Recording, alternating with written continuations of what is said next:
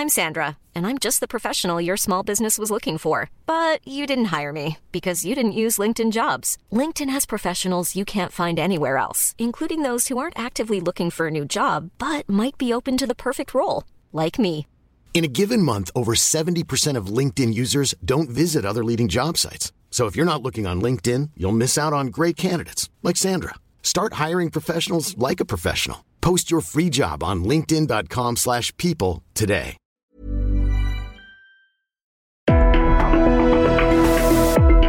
Hablando fuerte, una visión actual del mundo laboral. Con Pedro Aces.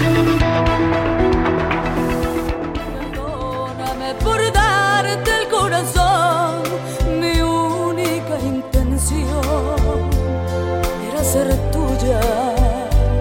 Cuanto antes, vete por favor. Se te hace tarde. Adiós. Fue mi error, mi fantasía. Aposté a un perdedor. Así es la vida. Fue mi error. Muy buenas noches, mis muy queridos radioescuchas. Los saludo con todo el gusto, arrancando esta ya la cuarta semana del año, un 2023 que desde el principio nos ha traído afortunadamente mucho trabajo a todos los trabajadores mexicanos. Deseo que se encuentren todos muy bien, ya de regreso a sus hogares después de esta primera jornada laboral de la semana. Agradezco a todos ustedes por acompañarnos todos los lunes desde la mejor cadena radiofónica de nuestro país, el Heraldo Radio Media Group. Hoy, desde estos micrófonos, queremos mandarle una felicitación muy afectuosa a todos los mariachis de México, en especialmente a los mariachis que están afiliados al Sindicato Nacional de Mariachis perteneciente a CATEM, que el pasado 21 de enero estuvieron celebrando su día. Sin duda, pocos países cuentan con un elemento tan representativo como es el mariachi. Y la verdad es que yo me siento muy orgulloso de la música mexicana, del mariachi, y por eso hoy arrancamos este programa escuchando al mariachi en el fondo, en la interpretación de la voz que a mí en lo personal más me gusta, que es la de la gran Edith Márquez. ¿eh? Y bueno, pues la vamos a seguir escuchando durante el programa. Hoy también habrá una incorporación donde ya todos los lunes tendremos cápsulas taurinas en este programa eh, con el gran maestro, el gran matador de toros, Curro Plaza, quien estará lunes a lunes con sus cápsulas taurinas. Y bueno, pues qué decir de México con ese gran folclor que tiene y los mariachis que llevan la música no solo a nuestro país, sino a todo el mundo. A México hoy se le conoce, entre muchas otras cosas, además de sus playas, de tantas cosas tan bonitas que tiene nuestro país, pero hay dos cosas y dos palabras importantísimas que en el mundo hoy se dicen, el tequila y el mariachi, orgullosos los dos del estado de Jalisco. Y bueno, pues como dato curioso, quiero decirles que este género musical y los artistas que tocan esos instrumentos y que en conjunto se llama mariachi, quiero decirles, queridos amigos, que eh, pues ya es patrimonio inmaterial de la humanidad y de la UNESCO, Carlos. Así es, senador. Qué importante esto que menciona del turismo. México se encuentra entre los tres países con mayor atracción de turistas y una estadística que me pareció muy interesante en los últimos días es México se encuentra entre los cinco países que más divisas reciben a partir de turismo. Por ejemplo, México está por encima de Brasil, por encima de China. México recibe más dólares por turismo más que China, senador. Sí, ojalá, ojalá sigamos fomentando el turismo y despierten ahí en Sectur porque México tiene mucho que dar al mundo. Solo son para un dato, para que ustedes tomen nota. Tenemos 11 mil kilómetros de litorales. Las playas más bonitas del mundo están en México y hay que explotarlas, que la gente venga, que la gente pase, hay lugares maravillosos, no solo es, que además es padrísimo Quintana Roo, con todos los lugares que nos presenta desde Cancún, Isla Mujeres, Cozumel, que está hermoso, ¿sí? Chetumal, que lo están dejando padrísimo con un malecón divino, pero no todo es Quintana Roo, no todo era en una época Acapulco. Hoy Acapulco tiene lugares fantásticos, el estado de Guerrero tiene playas, pero también Vallarta, hay un lugar esplendoroso que se lo recomiendo, que es la Riviera Nayarit, Guayabito, San Pancho, lo de Marcos, Sayulita, eh, Nuevo Nayarit, Punta de Mita, son lugares espectacularmente hermosos para que la gente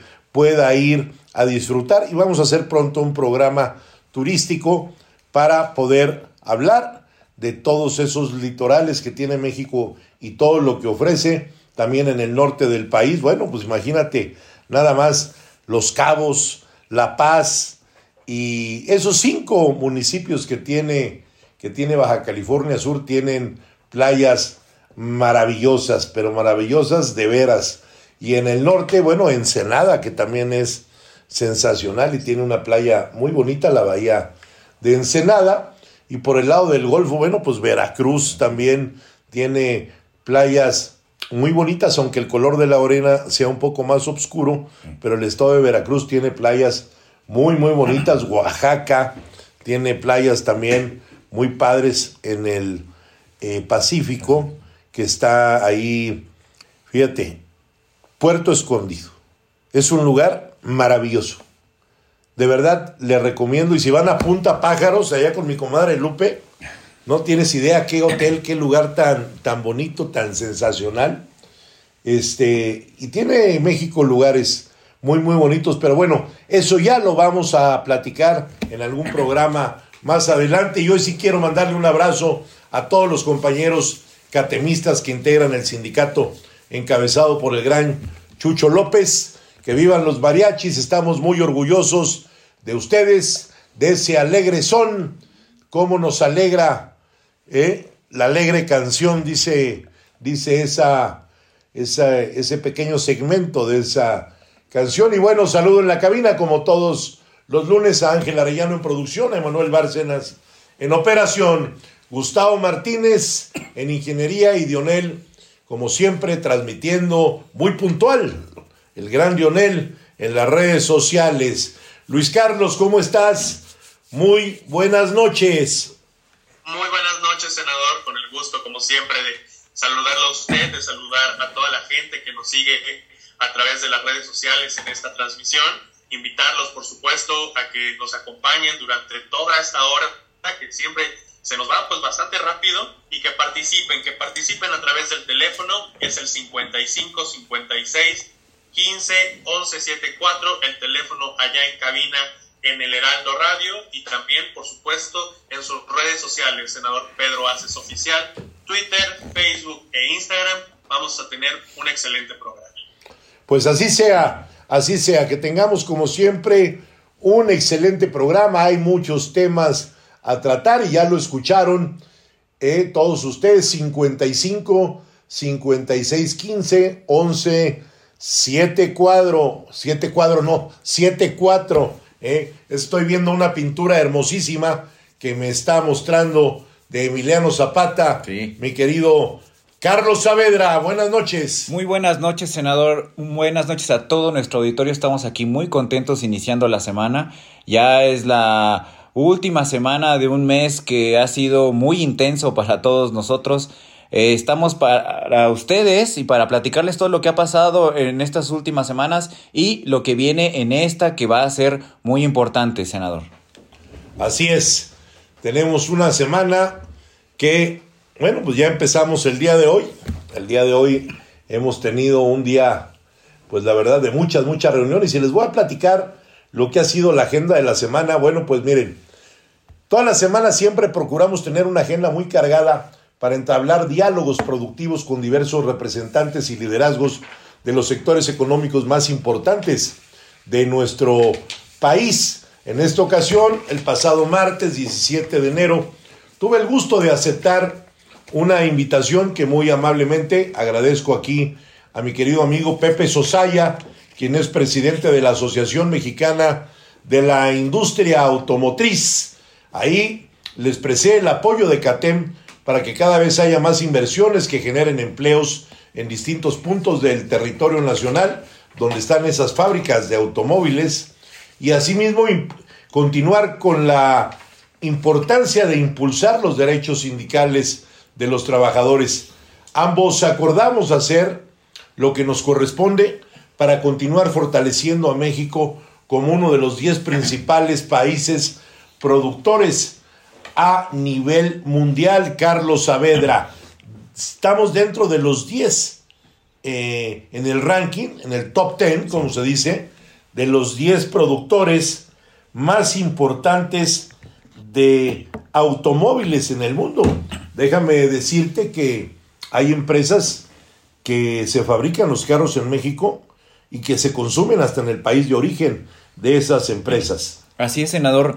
Muy importante eso, sobre todo muy importante por el mercado y la región de la que somos parte, que es la región de América del Norte. Sobre todo, todavía más importante después del TEMEC, que ya da condiciones para una fabricación de autos completamente de América del Norte. Este lugar donde se encuentra México dentro de los 10 países más importantes de producción de automóviles no es cosa menor. México le exporta prácticamente el 80% de sus vehículos hacia Estados Unidos y Canadá y pues es una pieza, México se vuelve una pieza fundamental para la producción y el mercado global, senador. Mira, para que la gente conozca un poquito, les voy a dar algunas cifras de lo que se produce en el mundo de automóviles. China es el primer lugar, ¿sí?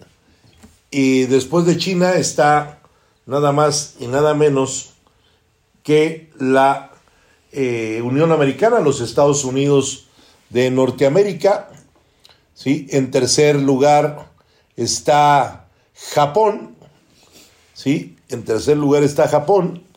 En el cuarto lugar está la India, en el quinto lugar está Alemania, en el sexto lugar está México, en el séptimo lugar está Corea del Sur, en el octavo está Brasil, en el noveno está España y en el décimo está Francia. Esto quiere decir que en el continente americano solo hay tres países con esa dinámica de producción, que son los Estados Unidos, Recordemos que en la parte norte de los Estados Unidos, pues se produce, aparte de mucho acero, se producen muchos automóviles. Ahí está el, el museo más grande del automóvil en la Unión Americana, ¿no? Que es en Detroit. En México, bueno, pues hay plantas muy importantes en el Bajío, en la parte de Silao, en Aguascalientes, en Morelos, en Coahuila, en Querétaro. Y la cadena eh, automotriz, no solo los, las marcas importantes, sino la cadena automotriz tiene una importancia en la economía del país muy importante porque pues es quien hace los asientos, quien hace los seguros, quien hace los parabrisas. O sea, es una cadena muy grande y aquí en México pues tenemos cientos de miles de trabajadores que están dentro de la cadena automotriz. Así es, senador, muy importante. Y si el auditorio puede darse cuenta que esos países que acaba de mencionar el senador, todos esos países son de tradición automotriz eh, de cepa. Todos son países con marcas prestigiadas y México está en ese, en ese ranking, en ese lugar. Eso habla de la mano de obra calificada en nuestro país, de, lo, de la calidad de automóviles que se fabrican y también puede ser un estímulo para que muchos empresarios mexicanos decidan hacer más marcas de automotrices mexicanas. México hoy produce casi 5 millones de vehículos al año, entre los que nos quedamos y los que se exportan. Es una cantidad. Y fíjate muy bien nada más la diferencia. China, casi 100 millones de vehículos al año es lo que produce. Digo, si vemos la población de México, que es un país pues de los más grandes en población, 130 millones de habitantes, y si vemos a China, pues somos menos del 10%, ¿sí? Son sobre 1.600 millones de habitantes, entonces bueno, pues sí, más o menos corresponde. Bueno, pues después nos fuimos en la semana a una gira por el Pacífico, estuvimos en Sonora, eh, estuvimos también en Nayarit, en Sinaloa, hubo una reunión muy importante donde se reunieron cinco gobernadores, Miguel Ángel Navarro de Nayarit, eh, Rubén Rocha de Sinaloa, Alfonso Durazo de Sonora, nuestra muy querida Marina del Pilar de Baja California. Y Víctor Castro de Baja California Sur en una reunión regional donde vieron temas muy, muy importantes y por ahí tuvimos también el gusto de saludarlos a todos ellos, ¿no? También en esta intensa gira aproveché para mandar una felicitación en mis redes sociales a todos los doctores, enfermeras y personal administrativo que hizo posible que hoy el IMSS ya llegue a 80 años de edad. Esta institución tripartita es sin duda la más emblemática que hay en nuestro país. Y hoy también quiero mandar una felicitación al presidente López Obrador y a su director general Zoé Robledo, ¿sí? por la labor que hoy por hoy está fortaleciendo la capacidad de cobertura de atención de salud para los trabajadores mexicanos y sus familias. Quiero mandar de veras un abrazo a todo el personal médico que atiende día a día a los trabajadores y a sus familias en el Instituto Mexicano del Seguro Social. El día de ayer, domingo, se estuvo en California en mi representación Carlos Saavedra, ¿sí? que está aquí con nosotros en este programa. Me hizo el favor de representarme en la ciudad de Los Ángeles. No fui yo por, por agenda que ya tenía eh, con anticipación y se reunió con el colectivo de federaciones y organizaciones de mexicanos migrantes. Carlos, platícanos en qué se basó la reunión y qué fue lo que se trató, porque nos escucha mucha gente en la Unión Americana y que sepan que estamos, desde que se abrieron las oficinas de CATEM USA, estamos muy atentos a todos los temas, tanto de los trabajadores mexicanos que están en la Unión Americana, como de todos nuestros paisanos migrantes, y estamos para apoyar en todo lo que se viene, que va a ser muy bueno para ellos, sobre todo el tema de los diputados migrantes en los diferentes eh, estados de la República Mexicana. Así es, senador. El día de ayer en Los Ángeles, California, en su representación, estuvimos con el colectivo de federaciones y organizaciones mexicanas migrantes, la Colefom, que es un colectivo con el que usted ha tenido a bien colaborar mucho en la agenda de los mexicanos en Estados Unidos. Desde que se abrió la oficina en Washington, eh, D.C., ha habido una mucha aceptación y participación por parte de los mexicanos allá. Eh, la reunión fue para fortalecer la agenda de los intereses que tienen los mexicanos en Estados Unidos. Mm, recibí muchos saludos hacia usted, recibimos muchos saludos a CATEM y una parte fundamental de lo que se espera es el apoyo concreto. Ya están cansados de esos políticos que van, participan en un evento, participan en el foro y nunca más vuelven a contactar a los mexicanos en Estados Unidos. Ya están cansados de los políticos, pues que hablan y hablan del tema, pero realmente no se comprometen con una acción y con una gestión específica. Por eso es que hemos trabajado muy bien con ellos y es lo que se, se comentó el día de ayer en Los Ángeles, California, senador. Pues una gran reunión la que tuviste ayer, Carlos, en la ciudad de Los Ángeles, California, con ese colectivo que es eh, un... Es el colectivo, para que ustedes me entiendan, es todas las federaciones y organizaciones de migrantes mexicanos unidos buscando el bien común de todos aquellos nuestros paisanos que han logrado desde hace varias décadas el sueño americano. Y es por eso que seguimos insistiendo en la creación de un mercado laboral para América del Norte. Hoy la masa salarial que generan las personas trabajadoras en, en los Estados Unidos mexicanos es de más de 300 mil millones de dólares. Lo oyó bien usted, 300 mil millones de dólares. Y también quiero aprovechar para mandar un saludo y una felicitación a miembros del comité ejecutivo del Colefón, que son Efraín Jiménez, eh, a Artemio Arreola, quiero felicitar a Aarón Ortiz, Arturo García, que son los principales, son los principales miembros junto con César Michel de todo lo que están haciendo y organizando y está de sobra a decir que tienen todo mi apoyo para poder lograr el objetivo. Sin duda alguna, la importancia que tienen los migrantes mexicanos no está en duda y la gran aportación que hacen para la economía del país del norte es realmente incuestionable.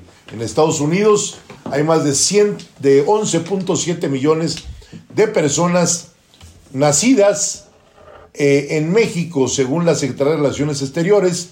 Respecto a Canadá, las personas inmigrantes mexicanas pasaron de 69.995 en 2011 a 90.585 en 2021, según el censo oficial que ha hecho el INEGI.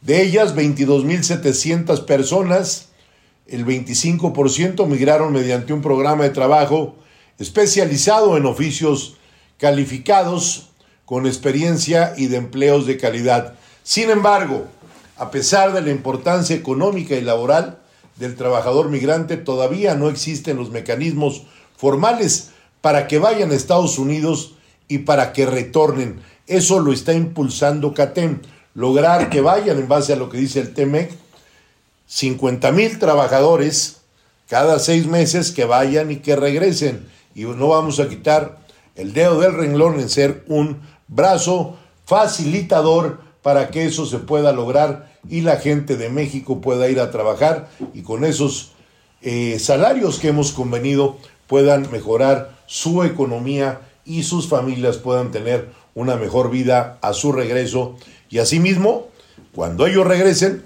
vayan otros 50 mil trabajadores. Tenemos que evitar también con ello haciendo ese, esa facilitación con una migración perfectamente bien controlada, ¿sí? Con eso vamos a quitar a tantos coyotes y a tantos polleros y a tanto hijo de su, como dicen en la película, ¿no? El hijo de su. Sí. ¿Sí? A tanto hijo de su que aprovechan la necesidad y la esperanza de tanta gente que quiere lograr el sueño americano y se van de veras desde las arenas del mar hasta la frontera norte. Por eso en este mercado laboral de América del Norte se debe de garantizar siempre un sueldo justo, un alojamiento adecuado, condiciones de salud adecuadas, el respeto a la dignidad de todas las personas, somos humanos, un contrato claro en temas de seguridad social, garantizar siempre los derechos humanos para el retorno y además de gozar de todos y cada uno de los derechos laborales de la nación que recibe a ese trabajador mexicano. Y así es, amigos de CATEM, ya estamos trabajando en lo que se debe convertir en el mecanismo binacional de movilidad laboral más importante del mundo, para lo cual ya tenemos un diálogo con los representantes de ambos gobiernos. Y bueno, hay muchos temas nacionales e internacionales que vamos a seguir que vamos a seguir platicando durante este programa. El día de hoy tuvimos reuniones también aquí en la Ciudad de México, recibí al Comité Ejecutivo Estatal de San Luis Potosí, tuve reunión con empresarios eh, de la rama de infraestructura, con cinco empresas muy importantes. Eh, tuve una reunión importante también con el coordinador del PAN en el Senado, Julian Rementería, con la directora general de ICA, Guadalupe Phillips. Todos, como ustedes saben, no paramos y vamos por más todos los días. Y también aprovecho para que vayamos a un corte comercial, no le cambien, 98.5. El Heraldo Radio, la mejor cadena radiofónica de México, estamos hablando fuerte y yo soy Pedro Aces. Y no me arrepiento de dar y quedarme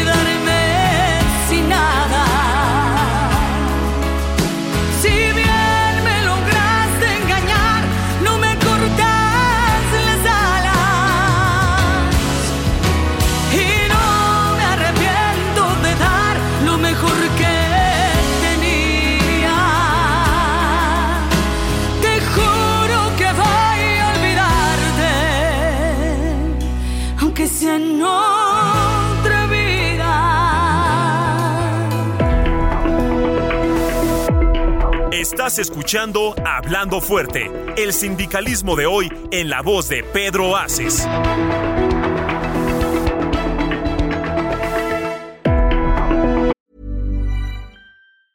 Hiring for your small business? If you're not looking for professionals on LinkedIn, you're looking in the wrong place. That's like looking for your car keys in a fish tank. LinkedIn helps you hire professionals you can't find anywhere else, even those who aren't actively searching for a new job but might be open to the perfect role. In a given month, over 70% of LinkedIn users don't even visit other leading job sites. So start looking in the right place. With LinkedIn, you can hire professionals like a professional. Post your free job on linkedin.com/people slash people today. Esto es Hablando Fuerte con Pedro Aces. Continuamos.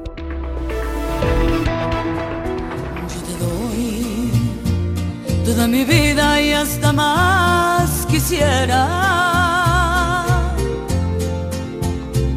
Sabes bien que soy tan tuya hasta que un día me muera. Pero ve que al engañarme te engañas tú mismo por tu altivez, esas cosas que tú haces conmigo.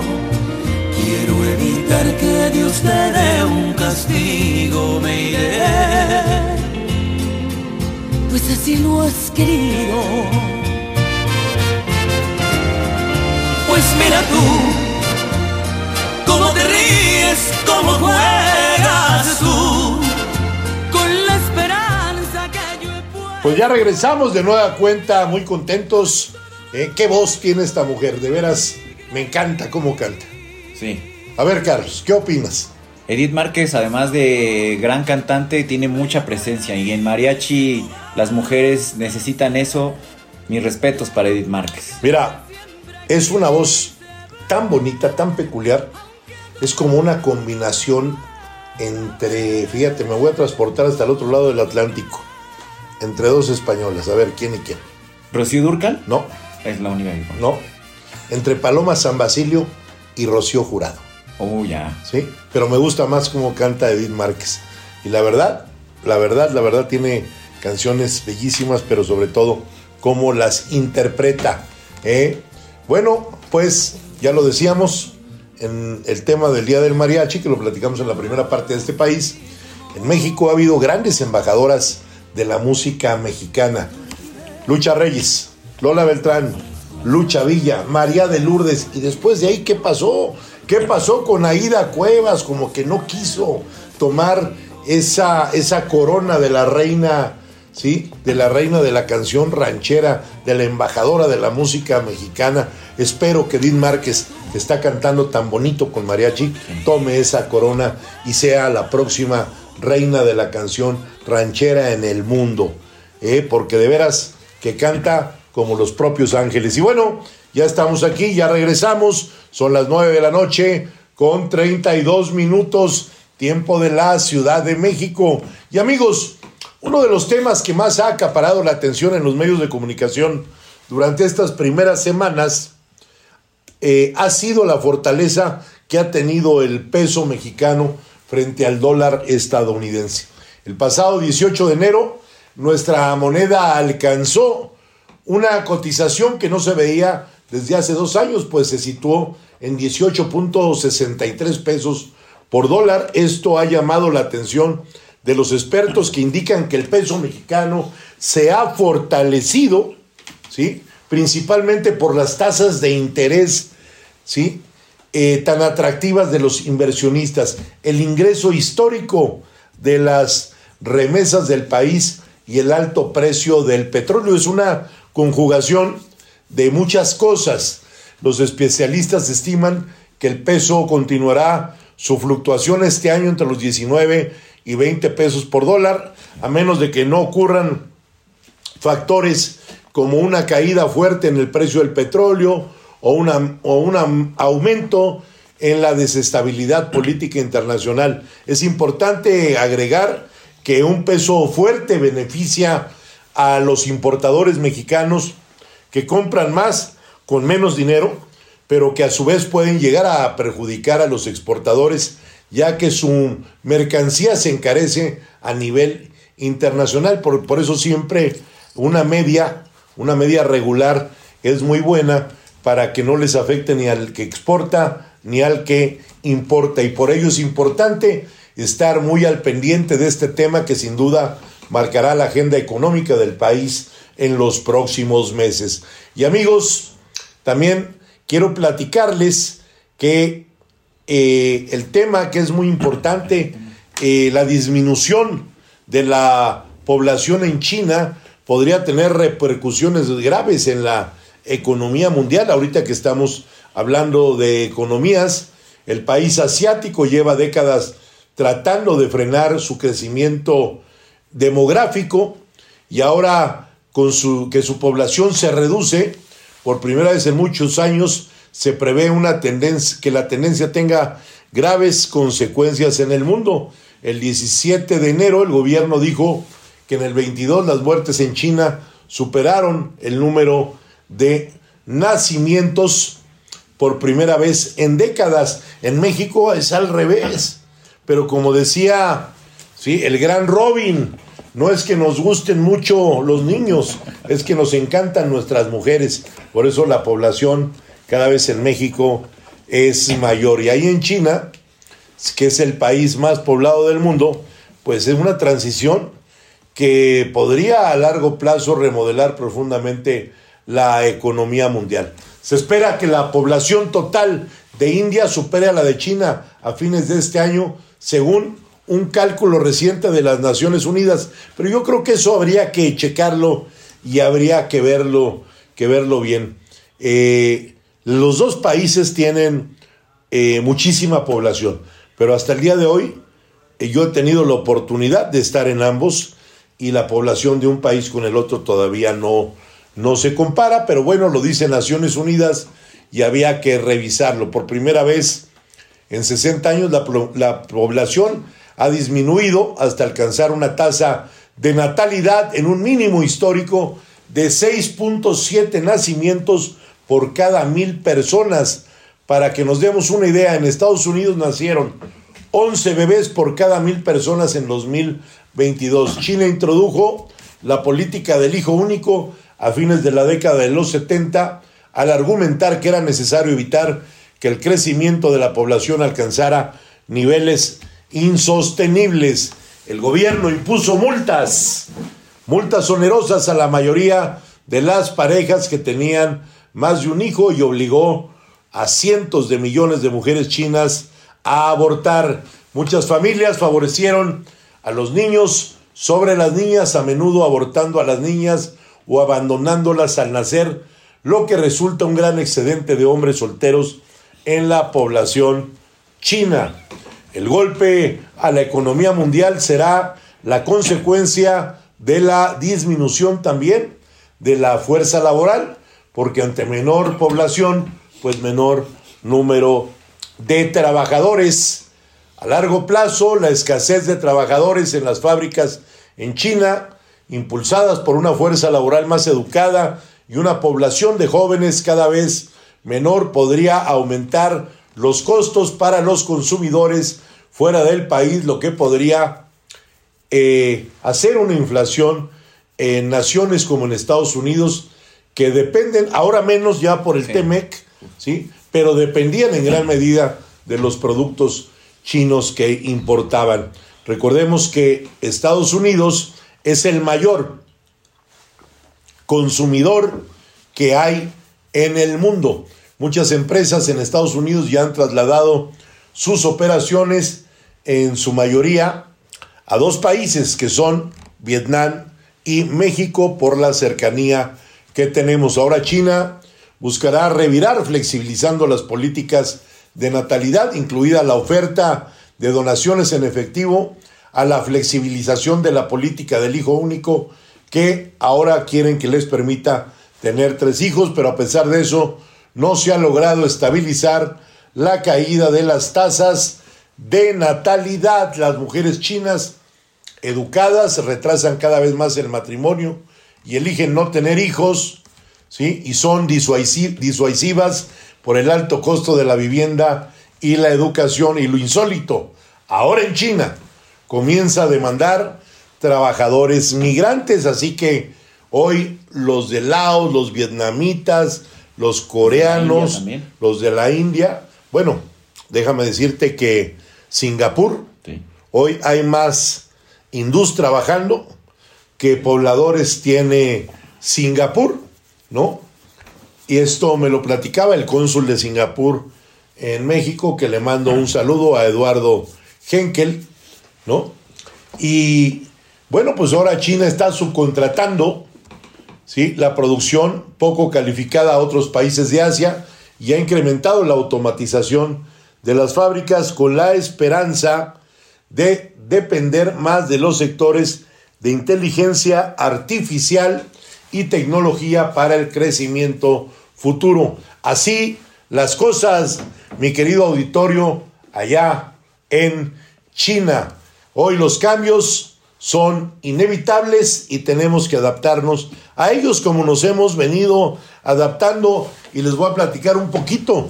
Hoy que las máquinas le están ganando en mano de obra al ser humano, pues tenemos que aplicarnos en esa revolución industrial 4.0 que hoy estalla, no es futuro, es presente.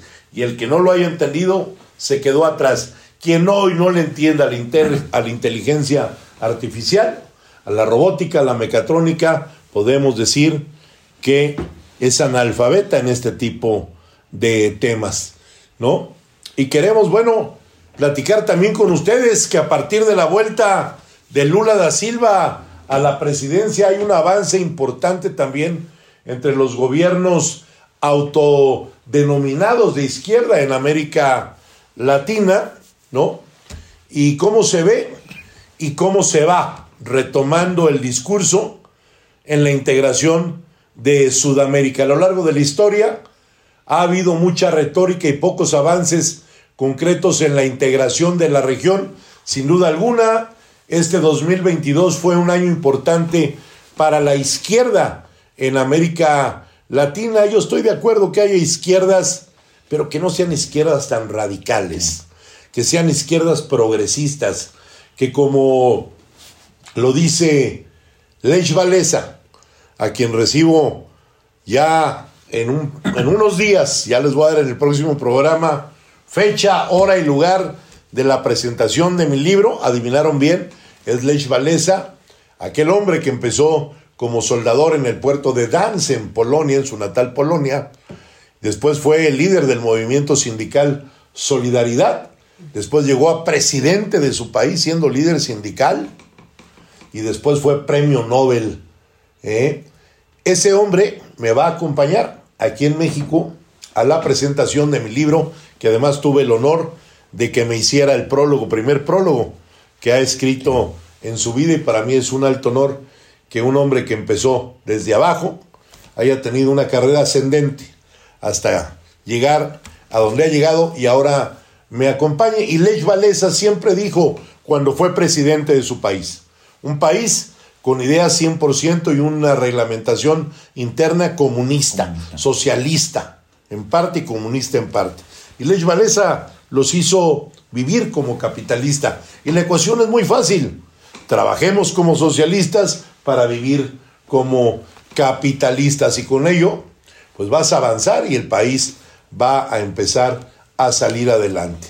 Hoy podemos decir que en América esas izquierdas, en Chile, Gabriel Boric, ¿sí? en Colombia, Gustavo Petro, eh, regresa al poder en Brasil, Lula da Silva, en Argentina tenemos un presidente de izquierda, ¿no? Y también la vicepresidenta, ¿sí? Eh, Cristina Fernández, que hoy también pasa por un mal momento histórico también, ¿no? Eh, su marido fue un gran presidente. Kirchner. Kirchner. Fíjate que me gustaba su política pública de Kirchner. De Kirchner. Para avanzar en esa integración de una región que requiere de mucho más de una identificación ideológica. Es un error creer que la integración se genera por afinidades políticas. Esto, amigos, no es consecuencia, como lo vemos en América del Norte, cuando los intereses conjuntos están por encima de cualquier gobierno, ya sea de derecha, de izquierda, de centro. Lula ya se había planteado en el pasado, en su momento, el Mercosur, que era una organización con influencia, pero con los cambios de gobierno, a ese proyecto se ha ido diluyendo porque Bolsonaro no le dio seguimiento. También nuestra amiga que recibimos aquí en el Senado de la República, la expresidenta Dilma. Dilma, tampoco le dio seguimiento. Y bueno, en este contexto hay una oportunidad para que el liderazgo de México eh, eh, pueda tener objetivos comunes y reales con Chile, Colombia y Perú, para quienes tenemos el organismo llamado la Alianza del Pacífico. La cercanía del presidente López Obrador con esa región ha recuperado espacios para México que se habían perdido en gobiernos anteriores, conservando la paridad con América del Norte. O sea, México hoy tiene una gran relación con América del Norte, con América del Sur. Con ambas tiene una muy buena relación, no importando si son de izquierda, de derecha o de centro. Eh, y bueno, pues yo creo que Lula ahora con este nuevo gobierno eh, retome ese ímpetu integrador que demostró en su periodo pasado y ya veremos a muy corto plazo cómo se encuentra esos equilibrios para todos los brasileños y también les mando un saludo a quien a través hoy del internet nos escuchan en Brasil. Las habilidades eh, digitales siguen encabezando las prioridades en la capacitación laboral.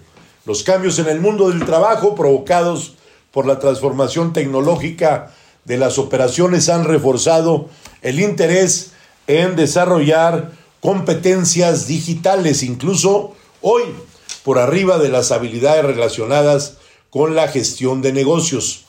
El paso, eh, el paso al desarrollo de habilidades digitales lideró la formación de una fuerza laboral de acuerdo con un estudio de Udemy Business. Este tipo de competencia registró un crecimiento del 49% de las preferencias de los trabajadores, en buena medida por los cambios que conlleva el futuro del trabajo.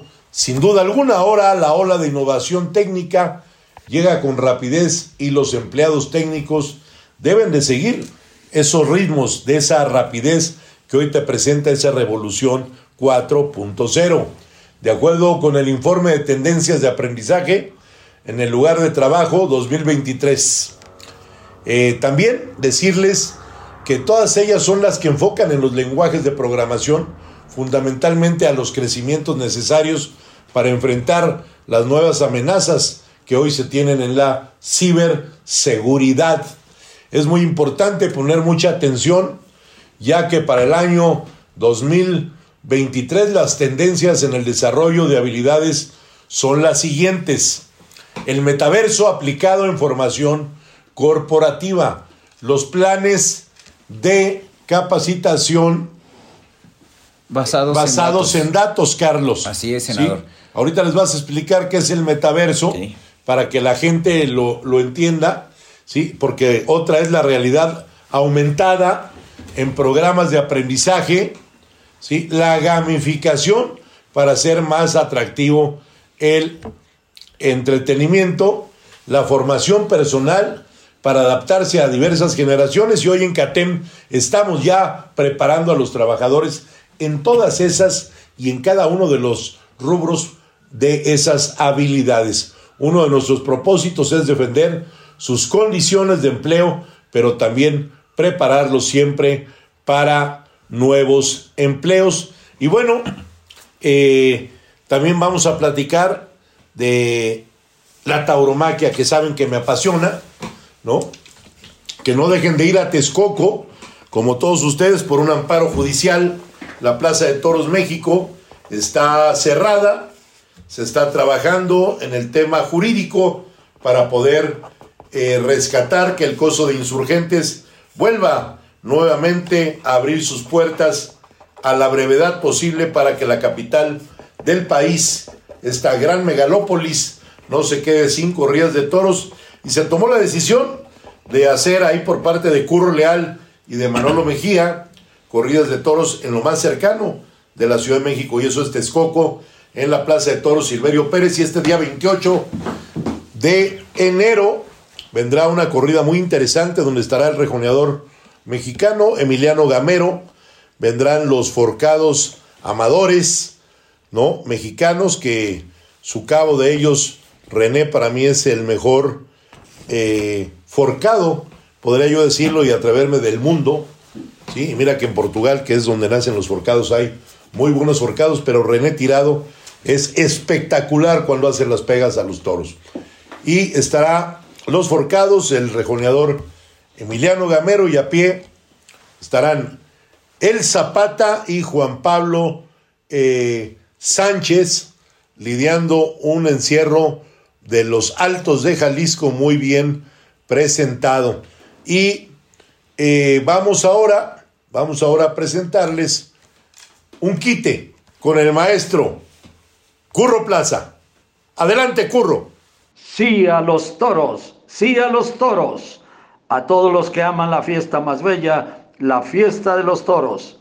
Aquí, hablando fuerte con Pedro Aces, presenta un quite con Curro Plaza en la tauromaquia. Sensacional resultó la segunda corrida de la Plaza de Toros Silverio Pérez de Texcoco. Gran entrada para ver la nueva ola de toreros que vienen empujando fuerte y enriqueciendo el espectáculo del toreo.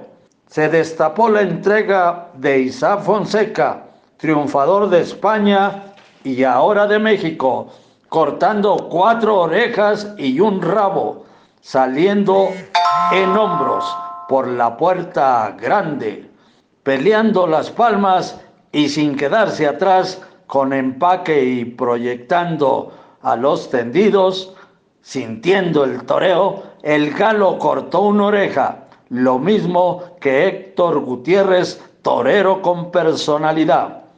El primer espada Juan Pablo Yaguno lució con el capote y la muleta, fallando a la hora de estoquear, oyendo dos avisos.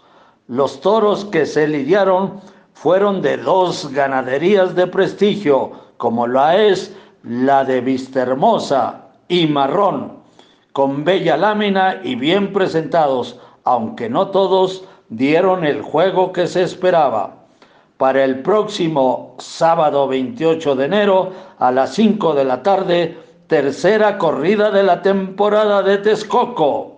Sí, a vivir las emociones con el rejoneador número uno de México, Emiliano Gameros, y los forcados amadores mexicanos. La confrontación de los estados más taurinos, Tlaxcala y Aguascalientes, Emporio de Toreros la figura de Tlaxcala Uriel Moreno el Zapata, alternando con el temple de Juan Pablo Sánchez.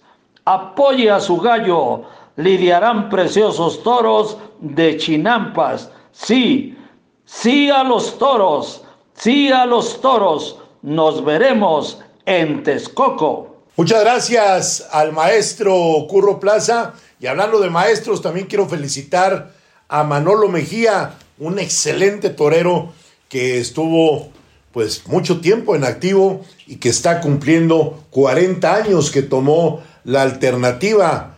Un día como ayer, un día 22,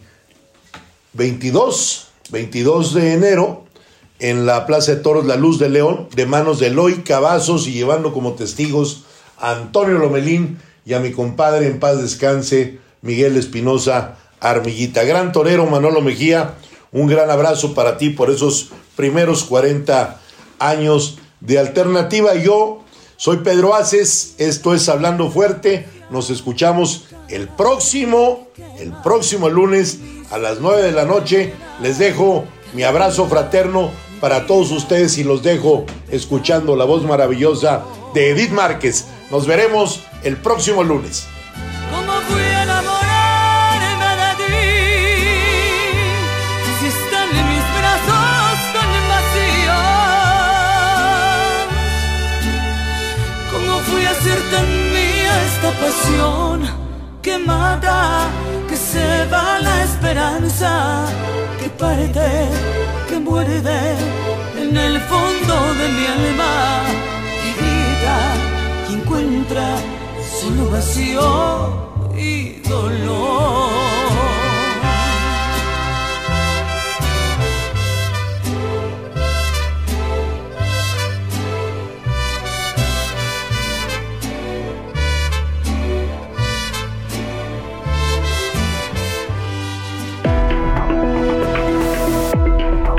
Hasta aquí, Hablando Fuerte, con Pedro Aces, actualidad de México y el mundo.